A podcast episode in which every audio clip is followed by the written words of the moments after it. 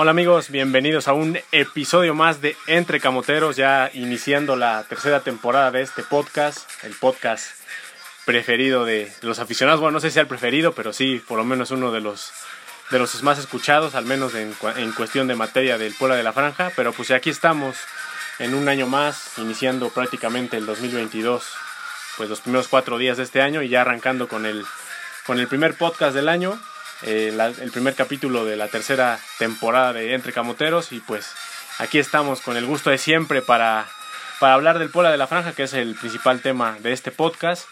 Y pues también para desearles un feliz año, que hayan tenido pues, unas muy excelentes fiestas navideñas, fiestas decembrinas, y pues que venga lo mejor para, para este 2022, tanto en sus, en sus vidas, en sus propósitos, tanto para, también para el pueblo de la franja. Y pues como saben, siempre es un gusto aquí tener a Hectorinho 9 hoy desde la distancia, pero aquí estamos al pie del cañón. ¿Cómo estás, Hectorinho 9? Un abrazo para ti a la distancia, feliz año. ¿Qué onda, Virani? ¿Cómo estás? ¿Cómo está toda la gente? Espero que muy bien. Eh, pues sí, después de un largo tiempo, casi un mes de no tener el capítulo, hoy nos regresamos porque esta semana regresa nuestra pola de la franja. Decías que no sabes para cuántos son su favorito, su podcast, pues lo platicamos en el último capítulo de la segunda temporada que y agradecíamos que Spotify nos daba el dato de que a 69 personas escucharon más nuestro podcast en comparación a otros. Entonces, pues sí hay algunos que están muy al pendiente de, de nosotros, se los agradecemos. Y también me uno a desearles un gran año. Yo desgraciadamente no lo arranqué de la mejor forma, de hecho no lo cerré de la mejor forma. Este, les platico por si todavía no se han enterado por mis redes. Tuve, tuve COVID, afortunadamente parece que todo bien y ya la próxima semana estaremos todos al 100% para reanudar actividades. Pero bueno, vamos a ir viendo poco a poco. Mientras verá el Puebla desde lejos, no podrá asistir al estadio. Por lo que entiendo, tú sí vas, mi Dani. Sí, ahí estaremos. platicarás ¿Cómo la experiencia en el estadio? Ahí estaremos. Bueno, pues antes que nada, pues desearte un feliz año, Hectorinho. Una, pues una qué bueno que te estás recuperando de, de esta enfermedad. Qué bueno que también tu familia se encuentra bien. Eso es lo más importante. Y pues ya después vendrán los momentos para que puedas asistir al estadio. Pero pues por lo mientras, aquí estamos platicando del Puebla de la Franja. Y pues estamos aquí ya iniciando el 2022. No tuvimos ya episodios para cerrar el 2020, el 2021. Pero al final de cuentas aquí estamos ya para iniciar con todo, para hablar del Puebla de la Franja que entra en acción ya el próximo viernes a las 9 de la noche contra el América. Pues ya, ya van varias veces que nos toca abrir contra el América, ¿no, Héctor? Pues yo me acuerdo perfectamente cuando regresamos del ascenso Sí. en el 2007, eh, que nos toca el América debutar, este, ese Puebla del Rosa Mojil y el Bola González, desde Villalpando, el Cherokee Pérez, obviamente dirigidos por el Chelis. Mateo Figoli. 0-0, un día de mucha lluvia, pero de mucha alegría. Mateo Figoli como refuerzo, que el Puebla regresaba a Primera División. Entonces, este, me acuerdo de ese muy claramente y apenas hace uno o dos torneos regresamos a también a jugar con- en la jornada 1 contra el América. Y bueno, ah, bueno, me acuerdo de otro de jornada 1, acá en el estadio de los Lobos. Sí, sí, cierto. Cuatro. goleando el Puebla 4-2 a, a, al América. Ese Puebla traería liguilla. Sí, justamente, con Pablo Marini. Pablo Marini. Exactamente. Bueno, ya estaremos platicando un poquito más adelante de los antecedentes del Puebla contra América, pero vamos a arrancar con los refuerzos que llegaron ya para el equipo. Mucha gente estaba como que muy ansiosa porque qui- quién llegaba. Bueno, Las altas y las bajas. mande. Las altas y las bajas. Sí, las altas y las bajas. Eh, hablando estrictamente de las bajas, pues obviamente pues eh, la, la baja más sensible o la que más se va a resentir, a mi parecer, y no sé también qué opines tú y quién, qué opinen quienes nos están escuchando, pues la de Cristian Tabó, ¿no? Que al final de cuentas dio el mejor torneo de, desde que está en el Puebla. Por lo menos dos de los mejores torneos fueron el pasado y este que el, el antepasado y este que te acaba de terminar y eso le valen para poder voltear que otros equipos volteen a verlo, y en este caso pues Cruz Azul. Bueno, se hablaba de Monterrey, ¿no? Que estaba prácticamente amarrado con Monterrey y a la mera hora Juan, este, Juan Reynoso habló con él, lo convenció y al final de cuentas terminó llegando a Cruz Azul. Entonces yo creo que es la, baja más, más sensible, a mi parecer, de que tiene el Puebla. No hubo tantas bajas, pero pienso que es la más sensible. Sí, de acuerdo. Pues, de hecho, de los titulares o de los que jugaban, pues son dos bajas, ¿no? Cabo y el Fideo. Fideo entrando de recambio el último torneo. Sin duda la que duele o la que pesa es la de Tabo. Pero muchos pensamos ah, muy al inicio que se iba a ir Israel Reyes y que el Puebla lo haya aguantado los billetazos porque seguramente la oferta sí estuvo por parte del América. Pues eso yo sí lo felicito seguramente en uno o dos torneos más termina saliendo, pero tal vez a un mayor costo y dándote mayores resultados y rendimientos aquí jugando con el pueblo. Eh, más allá de la baja de estos dos jugadores, si se van otros que tal vez nunca eh, o no los mencionamos tan comúnmente, como fue el caso de Clifford Abaye, que realmente no pasó nada con él. Ramón Juárez, que jugó solo un minuto, que vino a préstamo, sacó su préstamo y ahora se va por lo que entiendo igual a préstamo, pero ahora el Atlético de San Luis. Jonathan León, que era el tercer portero, tampoco ya no va a pertenecer. Martín Lagune, que realmente era el tercer portero, aunque oficialmente en, el plantel aparecía como el cuarto, eh, se va a préstamos y marrones. Eh, Toño Soto, otro canterano, se va a préstamo a Coyotes de Tlaxcala. Y si no mal recuerdo, son esas las bajas. Si no, hay otro chavito dos más que se van a préstamo. Me, eh, Celaya. Jory Celaya y Medellín ya se van. Sí, este, Celaya que se va al Celaya. Celaya al Celaya, Medellín, la verdad no me acuerdo qué otro equipo se fue, pero igual de la A Mineros. A Mineros. A Mineros. Y ahorita que recordamos el tema de préstamos, el Fideo no fue venta, fue préstamo. O sea, la única venta en realidad fue la del Fideo, la de Tabo, perdón. Sí, exactamente. Sí, el Fideo se va a préstamo al Toluca. Habría que ver si en algún momento hay, hay una una pequeña ahí letrita chiquita donde diga que si es con opción a compra o no. Ya se verá después si el Toluca, en caso de que si al Fideo le va bien en Toluca, el Toluca a lo mejor buscará hacerse sus servicios ya de manera definitiva y pues si le pasa como en el Puebla que tuvo ya el último torneo muchos altibajos, pues al final de cuentas terminará regresando, ¿no? Exacto, yo creo que en ese caso es una super negociación y lo que pase con Fideo va a ganar el pueblo. O sea, sí, suponiendo que tenga la opción de y le va bien lo termina comprando el Toluca, el pueblo va a generar dinero. No lo compras, pues regresa a un jugador de buen nivel. No tiene la opción de compra, pues va a regresar contigo, le vaya bien o le vaya mal, tú lo vas a poder o volver a traspasar o te, o te va a servir si es que es necesario. Y en caso de que este pues al final tú ya no lo tuviste en tu plantel. Ya lo fue cosa con Toluca y tú ya mientras seguiste avanzando con otros jugadores y otra estructura. Sí, completamente de acuerdo. Sí, yo creo que aquí quien termina ganando pues, es el Puebla, independientemente de lo que pase con, con el Fideo.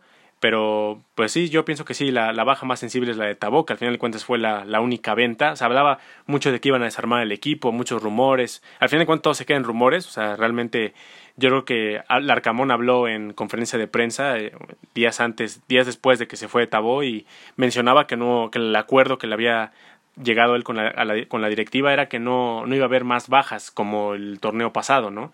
que se fueron prácticamente cuatro o cinco elementos que eran de, de mucha importancia y ahorita se termina yendo nada más un titular al final de cuentas, ¿no? Y, lo que yo tenía entendido era eso exactamente, que máximo se podían ir dos, eh, pero que lo ideal era que solo se fuera uno del cuadro titular. Que el Fideo, si bien si era un jugador que jugaba mucho, no tenía muchos minutos, no era titular. Entonces realmente titular solo fue uno el que se va que estaba. Sí, realmente cuando se inició la las primeras bajas, que en este caso fue la de Dieter Villalpando, un sector de la afición hizo un escándalo, que por qué se va Dieter, porque ya empiezan a desarmar. Digo, a ver, Dieter tampoco fue la gran cosa en el Puebla, o sea, realmente Dieter Villalpando, que es otra de las bajas, pues al final de cuentas sí demostró jugar talento. Todos los minutos jugó más de 180 minutos. Sí, y, y, la gente se quedó con la idea de que metió un gol eh, cuando debutó y todo, pero realmente, o sea, de ahí en fuera no era de, yo creo que no era del agrado del Arcamón al 100% porque muy pocas veces echó mano de él. Entonces, yo creo que ni siquiera ni como titular. Entonces, yo creo que tampoco se trata como de decir que Villalpando fue un, un gran revulsivo para el equipo, ¿no? Hay que recordar cómo llegó. Llegó casi a, a cuarto para la hora, ni siquiera fue presentado. O sea, yo creo que el- pues, ni despedida, nada más tuvo despedida, así que y realmente yo creo que No, no, no, ni despedida tuvo. No, sí, sí, recuerdo que sí. Sí le dieron las gracias. Al menos sí le dieron las gracias. Creo que cumplió y los que tuvo lo hizo bien, pero si hubo una otra oferta y ya se tenía que ir, pues tampoco pasa nada. O sea, llegó por circunstancias de la lesión de Dani Aguilar. Si no se lesiona a Dani Aguilar, tal vez nunca llegaba al Puebla. Y, y tampoco porque había, no, había, no había mucho de dónde echar mano, ¿no? Ya prácticamente el mercado ya estaba cerrado y solamente quedaban mexicanos que no, no tuvieran contrato o que no jugaran en México, ¿no? Pero realmente fue un nada más traer por traer. O sea, tampoco fue, eso fue un er- gran error de la directiva, una mala planeación que hubo en ese, en ese torneo. Yo creo que el Arcamón lo sabe y, y por eso declaró que, que no iba a volver a pasar lo mismo, ¿no? Que ya no iba a poder permitirse lo mismo porque iba a ser ya más complicado. Aparte del Arcamón lo, lo dijo después, el jugador que quería era el Nene Beltrán. Exactamente, que, que no se pudo concretar y yo creo que si hubiera sido el Nene Beltrán hubiera sido completamente distinto porque le hubiera dado más minutos y le hubiera servido más al Arcamón que Villalpando. Creo que el Nene pudo haber titular. Sí, sin bueno, problemas. Esas fueron como las bajas. Se nos olvidaba mencionar el tema de Dieter Villalpando, que bueno que lo mencionas. Creo que ya no se me escapa otro más. Y ahora el Puebla incorpora a otros jugadores, ¿no? Este, oficialmente el primer refuerzo fue Federico Mancuello, que ya tuvo un paso en el fútbol mexicano con Toluca. Los aficionados de Toluca no lo recuerdan bien, le fue mal con Toluca Sí, pero después de Toluca regresó a Argentina con Vélez, la rompió, de hecho estuvo elegido por varias páginas como en el cuadro ideal de la Liga Argentina de esta temporada. Los aficionados de Vélez comentan que es su mejor jugador de este momento. Independiente lo quiso regresar, que él surgió de ahí. De hecho es el equipo, por así llamarlo, sus amores, de ahí surgió de la cantera. Y tanto Vélez se lo queda quedar, Independiente lo quiso, pero al final eh, la mejor oferta fue del Puebla y por eso México, eh, Federico Mancuello con una revancha de lo que pasó en Toluca y creo que vamos a ver un Mancuello diferente y yo esperando que la pueda romper. Yo la verdad tengo muchas expectativas altas con él, sobre todo porque es una posición que sí nos hizo falta el torneo pasado, alguien que acompañe a Javier Salas y sobre todo que fuera hacia adelante, recordando lo de Dani Aguilar, que George Corral si bien sí cumplió, no era lo mejor, tuvo minutos Alberto Herrera, tampoco lo hizo mal, me gustó bastante, pero otras condiciones a las de Mancuello y creo que Mancuello puede darte extra. sí, más que nada, como bien mencionas, en, el fútbol mexicano no le fue bien, o sea, cuando en su primera etapa no le fue bien. Por ahí destacó con algunas cosillas que pues, una de sus pri- principales características es el golpeo de tiro libre. Tiene muy buen disparo de tiro libre, incluso metió un gol así en, en México. Y yo creo que sí hay cosas buenas que se pueden rescatar de Mancuello, si bien no, no, no podemos quedarnos al 100% con lo que hizo en Toluca, porque si, si lo que hizo en Toluca a lo mejor pu- pueden ser muchos factores, ¿no? Tampoco puede ser que que no se adaptó al fútbol mexicano en ese momento, no el estilo de juego del Toluca no le iba bien a Mancuello o, o- o al revés o el, estilo de Mancuello no le iba bien a Toluca. Entonces yo creo que hay que esperar no no podemos quedarnos con esa imagen y decir que va a venir a hacer lo mismo que hizo en Toluca. Puede ser puede ser distinto y puede ser que se adapte a lo que el Arcamón también eh, pues le, le, pide y le exige no que en este caso es lo que le falta al pueblo un jugador que tenga ese cerebro para poder darle por lo menos pausa, tener un poquito más de un pase filtrado, que te pueda tener un poquito de calma. Yo creo que también en esa, en esa parte Ma- Mancuello puede colaborar con el equipo. Tampoco es el, el crack de la Liga Argentina que, que viene a romperla a México, pero creo que, que puede ayudar bastante, ¿no? O sea, si bien no es el goleador también, porque muchos, muchos piensan a lo mejor que va a venir a meter 15 goles o 10 goles, no va a ser así, sino él va a ser la, el creador de, de, de que los de arriba puedan hacer goles, ¿no? Exactamente. Este, algo que me quedo de lo que mencionaste es lo del inicio. O sea, un jugador que es muy bueno a balón parado. Yo creo que el Puebla necesitaba uno de esos. El último que lo tuvo fue con Osvaldito Martínez. Sí, Eh, muchos dicen es que ya está muy grande, no va a poderte jugar. A ver, 70 minutos sin problemas te juega, que es lo que normalmente haces ya un hasta segundo cambio. Entonces, más que suficiente, no le veo ningún problema. Eh, un día en Twitter puse como el cual puede ser el once ideal y muchos, bueno, no muchos, pero hubo unas personas que dicen, no, es que están muy viejos, a punto de lesionarse, de retirarse. Y es como, a ver, del once ideal que puse, solamente hay un jugador de 35 años que es este Anthony Silva, que es portero aparte. Sí, que al final cuentas la edad no influye tanto en los porteros. Exacto, de ahí dos jugadores de 32 años, que tampoco es que sea tan viejo, que sería Segovia y Mancuello. Y de ahí no hay nadie menor de 29 años. Todos los demás son muy chavos, la mayoría de 28, 27, 26. Entonces nadie se va a retirar en dos, tres años, que era lo que me decían.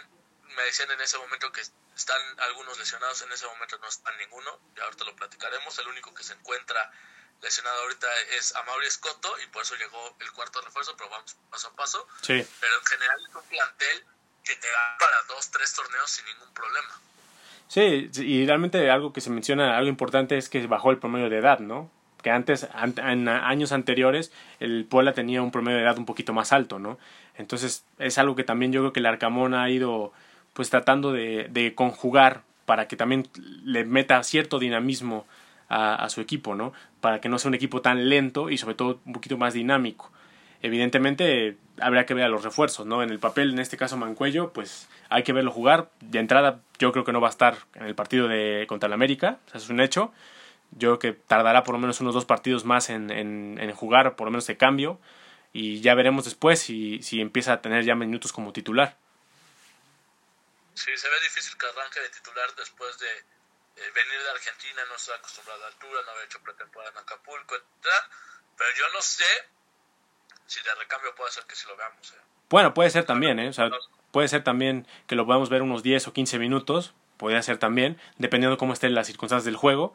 Y yo creo que sí, sí pudiera darse esa posibilidad, ¿no? O sea, tampoco está descartado al 100%. Y ahí pasamos al segundo cambio. Este sí viene realmente a posición de Tabó, que es Kevin Ramírez. Kevin Ramírez, otro uruguayo, que la verdad es que yo tengo muchas, muchas esperanzas en él. En el- yo pienso que él puede, pues si no bien a lo mejor en, una entrada superar a lo, lo que hizo Tabó en los últimos dos torneos, pero puede ayudar bastante al equipo. Yo creo que puede ayudar bastante al equipo. Es un joven que al final de cuentas hizo un buen trabajo desde el Atlante, que estuvo en el Atlante, desde ahí le, valió para poder dar el brinco a, a la primera división en México, que fue con el Querétaro. Y yo creo que, que puede ayudar, ¿no? Y es un jugador rápido que, que puede también ser desequilibrante, ¿no? Sí, eh, es sin duda el mejor jugador que tenía Querétaro el torneo anterior. Bueno, hace los torneos, de hecho, el anterior a este todavía fue más destacada su participación. Y me gusta que el Pola no va a Sudamérica a inventarse algo. Este, es un jugador que ya juega en México, que ya tiene eh, el conocimiento de la liga. Tal vez también creo que no va a ser las primeras jornadas el jugador que eh, todos esperan que sea que la rompa. Sí, sí, sí. Y lo- todo como ya venía Tabó, pero yo sí creo que a me- entre medio torneo y final del torneo ya trabajando con Arcamón, diciéndole lo que sea, sí puede ser un jugador importante y sobre todo porque te puede dar para dos, tres torneos y, y avanzando. A ver, recordando otros jugadores, Omar Fernández no fue lo que fue Omar Fernández al final de su carrera con el Puebla, igual con Tabó. Parra al final cerró bien el torneo, no arrancó muy bien, entonces yo creo que es también parte del proceso y yo creo que puede tener este bien Kevin Ramírez acá. Pero él sí creo que tiene un poquito más de responsabilidad al ya jugar actualmente en la Liga Mexicana. Sí, y en la posición en la que llega, ¿no? Que es literalmente para suplir a el hueco que deja Tabón, ¿no? Y también, si en algunos casos el, al Puebla le quitaban piezas importantes o lo mejor que tenía, pues en este caso el Puebla le quitó una pieza importante al Querétaro. Y se puede decir hasta cierto punto de un rival directo, jugando que el Puebla estos últimos torneos sí ha estado en la liguilla tres torneos seguidos y Querétaro no, pero la realidad es que por presupuesto, nivel de planteles, tenemos un plantel más similar de Querétaro que al de un Tigres o un Monterrey, ¿no? Sí, sí, sin duda. Y a este, a este, a este refuerzo le, le apodan KR7. Mi KR7, claro. KR7, le apodan KR, KR7. eh, es un delan- tiene dos posiciones. Puede jugar como delantero centro o como media punta. O sea, es Como extremo, ¿no? Derecho. O extremo izquierdo. Es izquierdo. Extremo izquierdo. Y bueno, tiene Según 20 yo, extremo izquierdo o derecho y media punta, más que centro delantero. juega, juega pata cambiada, como le dicen. Ajá. No, y, y también es jugador joven, tiene 27 años. De hecho, está por cumplir los 28. Pero eh, es un jugador joven que todavía está. ¿Cuándo es qui- tu cumpleaños para felicitarlo? Su cumpleaños es el primero de marzo. Antes cumpleaños Mancuello. El primero de marzo de 1994. De abril, perdón. Primero de abril de 1994. Ya los estará cumpliendo. Ya los estará cumpliendo aquí en Puebla. El buen este Kevin Ramírez, apodado KR7. KR7. KR7, se- eh, tengo entendido que llega con, llega a com- con compra, ¿no? Sí, sí, K- KR7 sí llega vía compra. Que no me acuerdo, creo, creo que son tres años a lo que llega. Sí, Bueno. es algo importante, ¿no? Eh, tam- también hay que, es importante mencionarlo, creo que también la imagen del Puebla ha cambiado, ¿no? Hay, ya quizás todavía no llegan jugadores de, de un calibre así extraordinario, pero ya llegan jugadores que sí se interesan más por venir al equipo, ya no llegan con la imagen de antes de muchos años de que no se pagaba tiempo, que se estaba peleando el descenso o que había problemas con los directivos. Yo que esa Que llegaba o alegaba, porque era tu segunda oportunidad o de rebote. sí, o la última opción. equipo. Exactamente, ahora ya no. Parte la otra, hablando de esto de la compra, que ya llegan por compra, no llegan por préstamos. préstamos. que Es muy diferente. Podemos tener muchos jugadores, pero en préstamos, entonces no te sirve para un proyecto. Ahora son pocos, de cierta calidad, poco a poco va a ir aumentando esa calidad, estoy seguro, pero llegan a compra. ¿Por qué? Porque con eso puedes hacer negocio a futuro. Y aparte de Mancuello, también llegó a compra por dos años. El de Mancuello fue por dos y Kevin Ramírez por tres. por tres. Y bueno, el- y llevamos a pasar a otro refuerzo, que otra incorporación que llegó es la de Jordi Cortizo, que a comparación de estos dos que ya mencionaste, pues él llega a préstamo, él sí llega a préstamo. Sí, eh, se desconoce si con opción a compra o no. Este, estuvo muy cerca del Puebla a comprarlo, de hecho, por lo que me enteré, estuvo, si se compraba, lo iban a comprar igual por tres años, mexicano. Yo me acuerdo de él en Querétaro, Sí. un abrazo. Después el Cholos creo que sí le faltó un poco de oportunidades. Y a ver si ahora con el Puebla la cena. No lo veo como titular, pero sí lo veo como, hablando de por quién viene, como un Álvarez, que entre de cambio y que empiece a ganarse minutos. Y puede jugar igual por las dos bandas, tanto puede sustituir a Pablo Parra como puede sustituir al buen KR7. Sí, es un, es un jugador igual multifuncional, que te puede funcionar tanto de una banda como de otra. Y sí, yo creo que llega como, como un revulsivo. Esperemos que tenga las oportunidades que, que tuvo en Querétaro. Es de hecho canterano de Querétaro y de ahí pasó a, a los Cholos porque tuvo una muy buena temporada. Entonces yo creo que es importante que llegue a tomar minutos, que, que retome confianza. Es un jugador también joven. Entonces yo creo que... Bueno, por la buena- las buenas temporadas que tuvo, pero también por este movimiento de que ya el, el grupo caliente compraba a Querétaro. Entonces parte de eso fue, se llevó casi la mitad de los jugadores de Querétaro que eran buenos. Y Sí. de ellos fue Cortés. Sí, de hecho Cortizo tiene 25 años. También es un jugador joven. Muy bien. 25 años, entonces tiene una estatura de 1.72, juega como extremo derecho, entonces yo creo que también puede funcionar ahí. También no es, pienso que no es la solución a todos los problemas, pero sí puede aportar, puede aportar. Yo creo que para mi parecer, creo que solamente de los cuatro refuerzos que hubo, creo que dos sí llegan como en calidad y con las exigencias de poder marcar diferencia y los demás sí llegan para aportar y que pues ahora sí que, puedan ayudar al equipo también eh, cuando, en el momento que les toque entrar. Para mí, todos se les debe de exigir como refuerzos, que es el caso de Moncuello y de Kevin Ramírez. El caso de Jordi es un tema de proceso, que yo creo que tal vez no es una solución al momento, pero sí creo que va a ser un... Este, ¿Qué pasa, Vidal? ¿Te estás peleando con el perro? ¿Qué pasa? Sí, estoy aquí peleando con el perro, chinga. No se calla. ah, bueno, te decía. Así lo veo, es con un futuro... eh, si el Puebla al final compra su carta y sí lo veo para un futuro ser una solución para el equipo. No, este perro tiene más, este, el perro Bermúdez, ¿eh? Sí, sí, sí, está, tiene una garganta tremenda, ¿eh? No deja de ladrar este perrito. Y ya el último, el último refuerzo, para mí, ojalá me equivoque, pero yo creo que va a pasar como, sin pena y sin gloria, como un aguante. Mm, yo pienso que yo pienso que hay que darle tiempo. Tampoco es como para así que crucificarlo para decir que es una guayé, ¿no? Yo creo que hay que darle tiempo. Pero ¿Mandé? platícanos quién es el cuarto refuerzo.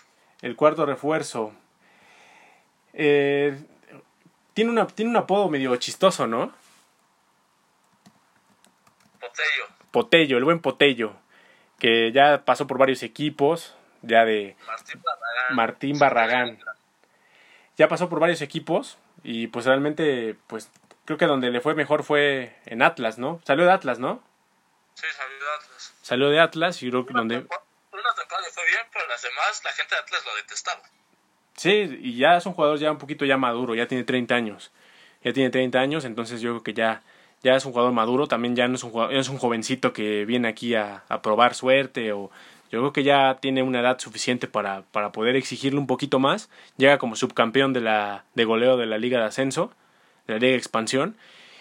Casi casi un tema similar como cuando llegó Memo Martínez, ¿no? Que llegó como con ese cartel, con ese Similar, pero muy diferente para mi gusto. Sí, sí, ¿Por bueno, jugadores diferentes también. Es muchísimo más joven porque Memo fue campeón, goleador, no subcampeón y por lo que me platica la gente que le va al Morelia, empezó muy bien y se, der- se derrumbó volvió a ser el jugador que se conoció en Necaxa, que le fue muy mal.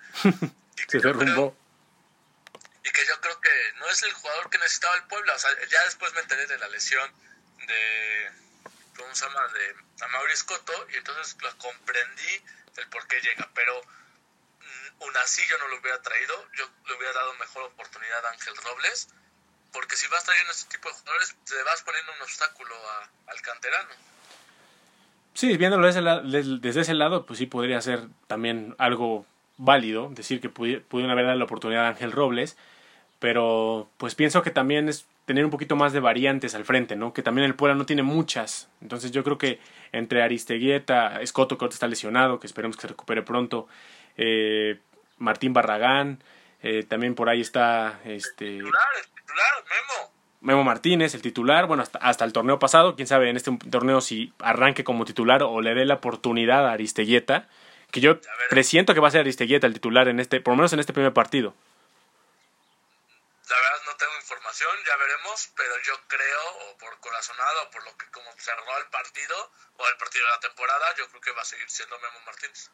Aunque sí creo que puede tener un mejor torneo No sé si es porque ya me resigné de que ya se quedó, o porque realmente lo siento, este, pero siento que va a ser un mejor torneo que el torneo anterior. No sé Ojalá, si va a ta- ser lo suficientemente bueno para decir, ay, qué bueno que se quedó, pero sí tampoco la tiene tan difícil hacer mejor a lo que hizo el torneo anterior. También, o sea, también hay que resaltar que Aristeguieta no fue su mejor torneo, también porque estuvo castigado por lesiones. Tuvo una lesión en la cara, que le, prácticamente estuvo fuera como cuatro o cinco semanas, y después le costó mucho trabajo regresar, ¿no? Nada más entraba de, de cambio unos cuantos minutos y de ahí no se le veía nada, incluso se le veía peor al equipo cuando entraba Aristeguieta, jugaba con 10, literal. Y hubo, hubo circunstancias, ¿no? Porque aparte Memo ya empezaba a irle bien, al equipo le empezaba a jugar mejor. También hubo partidos que ya ni jugaba ni Memo ni Aristeguieta y jugaba Tabó. Y el Puebla jugaba muy bien, entonces, pues, ya, pues, ¿a qué lo meto? Pero me acuerdo un momento también que el Arcamón prefería ya hasta Escoto que a Aristeguieta. Sí, imagínate cómo estaban las cosas, ya para preferir a Escoto y, y, a- y, no a Aristeguieta, pues ya, ya no sabías ni por dónde eh, tener opciones, ¿no? Entonces yo creo que pues Barragán llega yo creo que para más, tener un poquito más de opciones al frente, e incluso no, quizás no de titular, pero sí por alguna lesión también pueden- se puede catalogar, en este caso la de Escoto, que lamentablemente es a inicios del torneo, entonces yo creo que Barragán puede estar ahí, entonces yo creo que, que habría que esperar, ¿no? Tampoco podemos eh, crucificarlo de esa manera y decir que no va a hacer absolutamente nada, pero hay que esperar, ojalá que sí, ¿no? Por el bien de él y por el bien del equipo, obviamente la idea es que le vaya bien, ¿no? Insisto, ojalá me equivoque, porque si me equivoco significa que le está yendo bien a él, y si le va bien a él, le va bien al Puebla. Claro. Pero, pero, creo que no, va a funcionar. Ojalá me equivoque. No, ojalá, ojalá, digo, la idea es que funcione, ¿no? Digo, por eso se trata de que lleguen los refuerzos para reforzar. Pienso que a lo mejor en el caso de Barragán lo, lo catalogan como una incorporación, pero yo creo que si le va bien, entonces ya podemos decir que es un refuerzo, o, o fue un refuerzo para el, para el equipo, ¿no? Pero habrá que esperar, ya estamos prácticamente a, pues a qué, tres días del debut de, de la franja en el Estadio Cuauhtémoc a las nueve de la noche en el Estadio Cuauhtémoc eh, contra las Águilas del América. Ya mencionábamos que no es la primera vez que nos toca abrir con ellos, tanto de visitante como de local nos ha tocado, ¿eh? Y de hecho hace... Aparte te toca, es decir, pero cuando te toca de local, también te toca jugar de visitante la jornada 1. Sí, sí, sí. De hecho, la última vez que vino la América fue en el Apertura 2020, el 8 de septiembre, se, el América ganó 3 a 2. Puebla jugaba, jugaba a puerta cerrada, ¿no? Exactamente. Exactamente. ganando 2-0 al- antes del medio tiempo parecía felicidad y, y otra vez todo se nos derrumbó. Sí, esa fue la última visita del América en, en el torneo este regular. Después, bueno, ya hay visitas ya dos consecutivas del Puebla al Estadio Azteca en el Clausura 2021 y Apertura 2021. Y la última vez que se jugó en jornada 1 fue el 4 de febrero del 2020, incluso antes de la pandemia. Fue la jornada 1, el Clausura 2020, América 1, Puebla 0. Fue el marcador en ese, en ese, en esa, en ese partido. Fue la jornada 1. Y ¿Fue ahí, mm, ya te digo quién fue el gol del América. Me parece que fue de Emma Aguilera, me parece. Pero ya te doy bien el dato. Ok. Pues yo creo que viviendo el historial, el Puebla lleva siete partidos sin poder ganarle al América, ya sea en el Cuauhtémoc o de visitante. De hecho, la última vez que el Puebla le gana al América es un 3-1 con gol de, de, de Chumacero, de Pablo González, si no mal recuerdo, fue ese partido, Mar Fernández. Desde ese partido el Puebla no le gana al América En casa, ¿no? y en casa y en el de visita, en el, en no se gana desde el gol de Luis García, del doctor. Sí, imagínate. Y de hecho hay otro marcador, bueno, hay otro antecedente en jornada 1 como, como local, que fue el que ya mencionaste al inicio del podcast, que fue el, el Puebla 4, América 2 en CU, que bueno, fue en jornada 1 también. Eh, posteriormente, pues también hay otro, bueno, hay otro ya de visitante. Y también hay uno que es el que ya de- el del ascenso, la apertura 2007, que es Puebla 0, América 0 y son los únicos más recientes en jornada 1 contra el América. Hay más, pero han sido en el Azteca. Han sido en el Azteca y el saldo ha sido de... En Puebla se han jugado 23 partidos, de los cuales el Puebla ha ganado 4, ha, ha empatado 6 y ha perdido 13. El América ha jugado los mismos 23, ha ganado 13, ha empatado 6 y ha perdido 4. O sea, pierde muy poco el América en Puebla. Sí, le va muy bien a los dos que, que incluso en los ochentas, para quienes nos estén escuchando y vivieron esas épocas, en los ochentas el, Am- el América mordía el polvo siempre con el Puebla, ya sea en el Azteca o en el Cuauhtémoc, que le costaba mucho ganar aquí, y ahora es al revés, ¿no? Ahora le cuesta mucho, mucho trabajo al Puebla ganarle al América. También eran las mejores épocas de nuestra franja, ¿no? Claro, claro, el América también tenía buen equipo, ¿eh? También... Eh, y en el Estadio Azteca se han jugado 24 partidos, de los cuales el América ha ganado 11, ha empatado 10 y ha perdido 3. El Puebla ha ganado 3, ha empatado 10 y ha perdido 11. Y con todo esto, ¿qué esperas para el viernes? Pues, pues mira, el, yo que es muy todavía muy pronto para decir que va a ser un partido tal y, o tal por cual, no sé. Pienso que va a ser un partido típico de jornada 1, donde los equipos también todavía vienen un poco desencanchados. Quizás un poco hubo menos tiempo de pretemporada y eso favorezca que no haya tanta que los jugadores vengan con duros y no tengan mucho fútbol, pero pienso que, que sí va a ser un juego trabado, que no va a ser tan espectacular. Digo, ojalá que sí, ¿no? No podemos este, afirmarlo, pero pienso que puede ser un partido que incluso hasta un empate o podría ser bueno para el Puebla. Ah, Y otra ventaja es que el América lo agarras, obviamente todavía en, en pretemporada, todavía no tiene plantel completo, incluso están todavía cerrando algunos fichajes del extranjero que les hace falta, ya sufrieron algunas bajas, que en este caso fue la de la de Leo Suárez, que se fue al Santos, acaba de, de hacerse oficial hace unas horas, tiene incorporaciones como la de Jonathan Dos Santos, eh, también por ahí eh, baja como la... ¿Mandé? Diego Valdés. Diego Valdés, que es una de las incorporaciones que viene del Santos. Pero pienso que todavía es un plantel que todavía no va a agarrar todavía su 100% de ritmo. Creo que es una buena oportunidad para el Puebla para poder aprovechar y poder sacar tres puntos. Pero pienso que todavía es muy pronto como para decir que el, partido va a ser a modo, ¿no? Porque también el Puebla viene con jugadores nuevos, con nuevas caras, que bien se fue solamente un titular, pero pienso que también ahí hay un, una, una cierta desventaja, ¿no? Sí, de acuerdo. O sea, Puebla tiene que aprovechar que la América no está todavía al 100%, pero los dos quedaron eliminados en cuartos de final, el mismo tiempo de descanso y de preparación y de refuerzos lo tuvieron los dos. Sí. Vamos a ver quién lo hizo mejor. yo, la verdad, no, no espero que el Puebla lo gane. Ojalá me equivoqué, pero tampoco creo que lo va a perder. Yo creo que vamos a tener un empate a un gol. O sea, coincides en que el empate sería muy bueno, ¿no? Sí, yo, yo sí firmo el empate. A como están las cosas, en la jornada 1 contra el América, pienso que sería un buen, un buen, un buen resultado, un empate. Obviamente, si se gana, lo festejaremos mil veces más, ¿no? Pero. Sí, claro, claro. Y esa es la idea, ¿no? Que, que, que se logre ganar. Que te va a preguntar, ¿cuántos puntos le ves al Puebla en toda la temporada? El torneo pasado coincidió, le atinamos. Hace dos nos quedamos cortos. Vamos a ver esta vez cómo nos va en ese pronóstico. Pero dentro de ese pronóstico, que sabes que no vas a ganar todos ni vas a perder todos, pues yo no veo mal un empate acá contra el América. Sí, no, no. Y ahora que mencionas de lo de lo de los puntos que creemos que va a ser el equipo, por ahí Mitch Martínez nos mandaba una felicitación por el, por el inicio del año. Muchas gracias también para, para él. Desearle mucho, mucho éxito. Y, y nos preguntaba que cuál, cuál era el pronóstico de cuántos puntos hacía el equipo. Él decía que 25, si no mal recuerdo. Yo, a mi parecer, así, antes de iniciar el torneo, puedo decir que este Puebla va a ser 26 puntos. 26, ok. Recordemos antecedentes. El Puebla, el torneo anterior hizo 24. Ujú. El anterior, el segundo mejor de toda su vida, hizo 28. Y el anterior con Reynoso hizo 20. Analizando eso y viendo el plantel de lo que se armó, yo voy con Mitch. Voy con 25 puntos. 25, un punto más, un punto menos que el mío. Un punto menos que el tuyo y un punto más que de lo que se hizo el torneo anterior. De acuerdo. También nos mandaban saludos este Corneta Azul, la Corneta Azul que nos decía que cuando iba a haber un episodio, pues bueno, aquí está ya el episodio y también nos mandaba felicitaciones por el inicio del fin de año.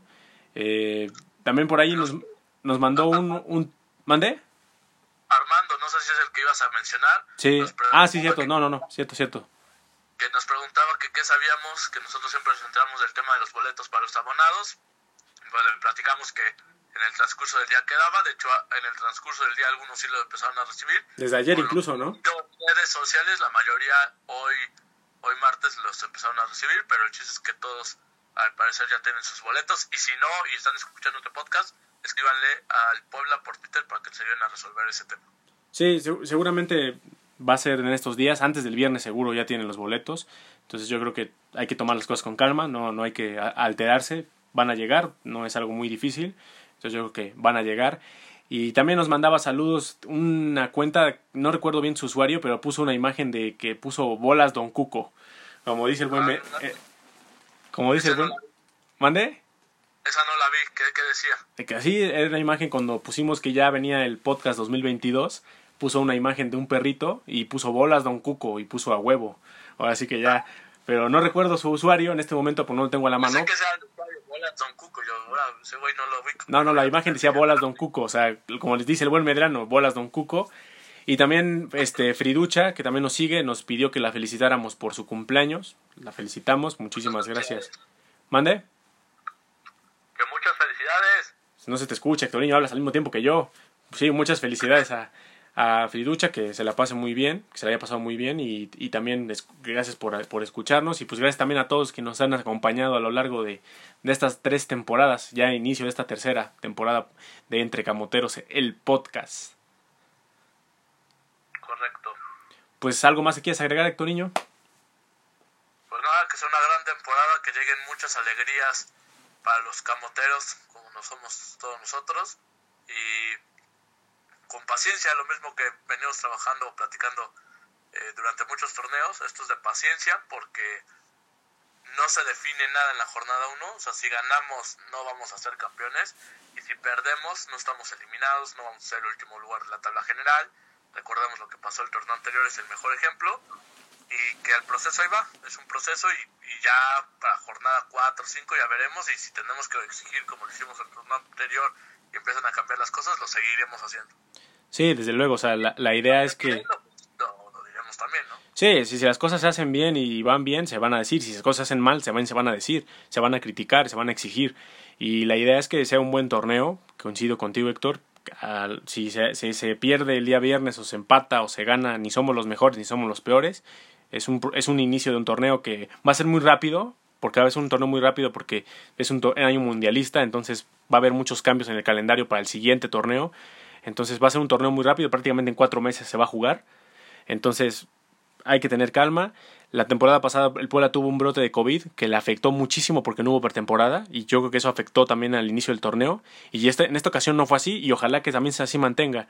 Los contagios han ido aumentando en los equipos de fútbol de la primera división, no solamente en México sino también en el resto del mundo y ojalá que en el Puebla no exista un brote así y que pues pueda tener el, pues el plantel completo la mayoría del torneo, ¿no? Esa es la idea y pues que sea un buen torneo, que se pueda repetir lo hecho en los anteriores dos, tres más bien, que se, pues, se pudo calificar. Entonces, pues, ojalá que sea un buen año para todos los, los enfranjados y pues que podamos aquí estar platicando de, de muchas alegrías. Y si pues nos toca también platicar de, de derrotas y todo, pues aquí lo haremos también. Perfecto, pues las redes sociales para que nos sigan porque tendremos sorpresitas, ¿no? Sí, pues las redes sociales son en Facebook, Twitter e Instagram. Nos pueden seguir como arroba entrecamoteros. Y a mí un servidor me pueden seguir como arroba Dani Camotero en Twitter. Y a ti, Hectoriño. Así, como dijiste, Hectoriño, Hectoriño con NH, Hectoriño9, Facebook, Twitter, Instagram. Estaremos dando, eh, pues ya saben, información de todo lo que requieran del Puebla. Como posiblemente regalaremos bonos de Ganabet. Seguramente, bueno, ya hemos platicado sobre, eh, bueno, los que me siguen en redes sobre el tema de ingresar a un club de apuestas, hay muchas cosas que ahí vamos a estar trabajando. Ahí verán en nuestras redes sociales diferentes alternativas. Sí, se está iniciando el año, entonces vienen muchas cosas buenas y hay que... Ah, estoy leyendo ahorita que según esto Talleres de Córdoba quiere al Arcamón. Está totalmente descartado, no crean en. Tiene una cláusula de, de, en su contrato muy alta que ningún equipo de México incluso pudo pagar. Entonces, menos un equipo de Argentina con todo respeto. Entonces, 800 mil dólares, algo así, ¿no? Pues en pesos mexicanos son casi 10 millones de pesos, según Bueno, imagínate. Entonces, imposible. Así que pues, a darle y que inicie el torneo de, de la mejor manera, señores. Y nos escuchamos la próxima semana. Vámonos, que gane la franja. Ya, ya la siguiente semana ya nos vamos a hacer el podcast eh, presencialmente para que no tengamos problemas de sonidos. Perfecto, muy bien, Hectoriño. Síguete recuperando y un abrazo y estamos en contacto. Nos vemos. Saludos a todos.